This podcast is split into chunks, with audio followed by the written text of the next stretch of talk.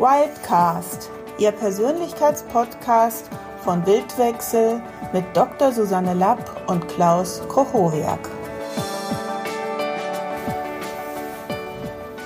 Herzlich willkommen zu unserem neuen Wildcast Trainer werden, warum und wozu.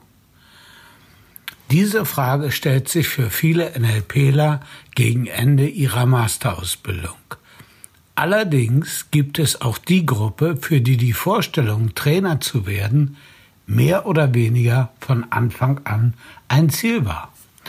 Für diese Gruppe ist die Vorstellung, anderen etwas beizubringen, von dem sie selbst fasziniert sind, ein wesentlicher Teil ihrer Berufung.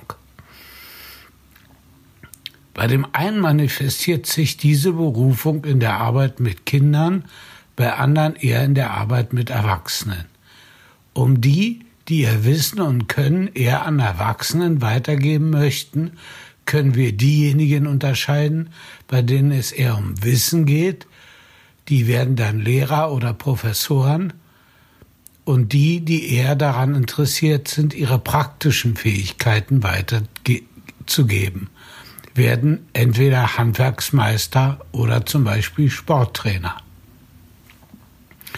Der NLP-Trainer nimmt hier eine ganz besondere Position ein. Er gibt sowohl theoretisches Verstehen, also Theorien, sowie praktische Fähigkeiten wie Coaching Skills und außergewöhnliche kommunikative Fähigkeiten weiter. Und außerdem erwarten die Teilnehmer zu Recht, dass der Trainer ein lebendes Beispiel für das ist, was er unterrichtet. Nicht im Sinne eines Gurus, sondern eher im Sinne eines Personal Trainers, der auch nicht überzeugend wirkt, wenn er oder sie sehr übergewichtig ist. Wer sich zu dieser Aufgabe hingezogen fühlt, folgt eher einer Berufung. Die andere Gruppe von Interessenten an einer Trainerausbildung haben eher pragmatische Motive. Ihre Berufung liegt im Regelfall auf einem ganz anderen Gebiet. Zum Beispiel hat ein Teilnehmer unserer NLP-Ausbildung, ein homöopathischer Arzt aus Berufung, angefangen, sich mit NLP zu beschäftigen, weil er seine Kommunikationsfähigkeit mit seinen Patienten verbessern wollte und außerdem einige eigene Probleme auflösen wollte. Während der Ausbildung bekam er die Anfrage, ob er Interesse hätte, andere Ärzte in Homöopathie auszubilden. Ja, das interessierte ihn, und gleichzeitig hatte er keinerlei Erfahrung als Ausbilder. So entschied er sich, auch noch die NLP-Trainerausbildung zu machen. Nicht, weil er NLP-Kurse geben wollte, sondern weil er lernen wollte, wie man einen komplexen Lernstoff so aufbereitet, dass er gut lernbar ist, wie man ihn am besten präsentiert, wie man mit schwierigen Gruppensituationen umgeht und so weiter.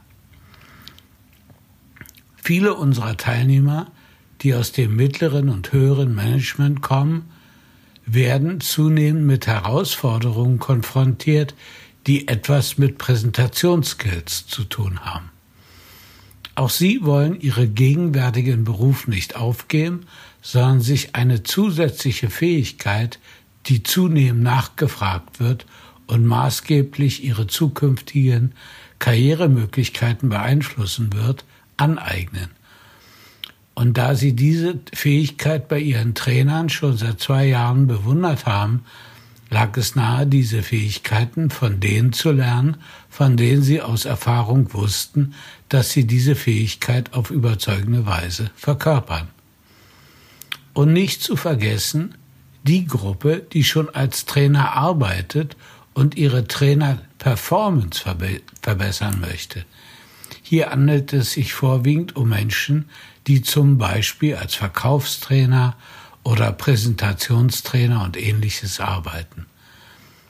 Zusammenfassend können wir sagen, dass die erste Gruppe das Ziel hat, sich als Trainer als NLP-Trainer selbstständig zu machen, was einem Wachstums, was in einem Wachstumsmarkt durchaus Sinn macht. Und die zweite Gruppe eher daran interessiert ist, im Rahmen ihres jeweiligen Berufes Zusatzqualifikation zu erwerben. Und bei diesen Zusatzqualifikationen geht es im Wesentlichen um Folgendes. Erstens, sich komfortabel in der Rolle des Präsentators zu fühlen. Dies bedeutet bei vielen, alte Ängste und Konditionierung zu überwinden, aber auch familiäre Verbote, eine solche prominente Position einnehmen zu dürfen, aufzulösen. Wie arbeitet man komplexe Inhalte so auf, dass die Teilnehmer hoch motiviert sind und die vier Lerntypen jeweils zu ihrem Recht kommen. Wie designt man Übungen so, dass sie die Fähigkeit der Teilnehmer schrittweise weiterentwickeln, sodass sie Spaß am eigenen Fortschritt erleben? Was kann man als Trainer tun, um eine gute Gruppendynamik zu fördern? Wie geht man mit schwierigen Teilnehmern um? Wie geht man mit schwierigen gruppendynamischen Situationen um? Was macht eine gute Demo aus?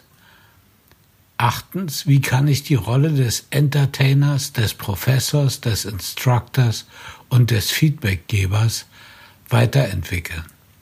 Was ist jenseits der konkreten Inhalte meine übergeordnete Botschaft, die mich zutiefst motiviert? Zehntens, wie will ich im Markt, wie will ich mich im Markt als Trainer positionieren? Wir freuen uns, dich in unserer Trainerausbildung begrüßen zu dürfen und ich verbleibe wie immer euer Klaus Koch-Hoberg.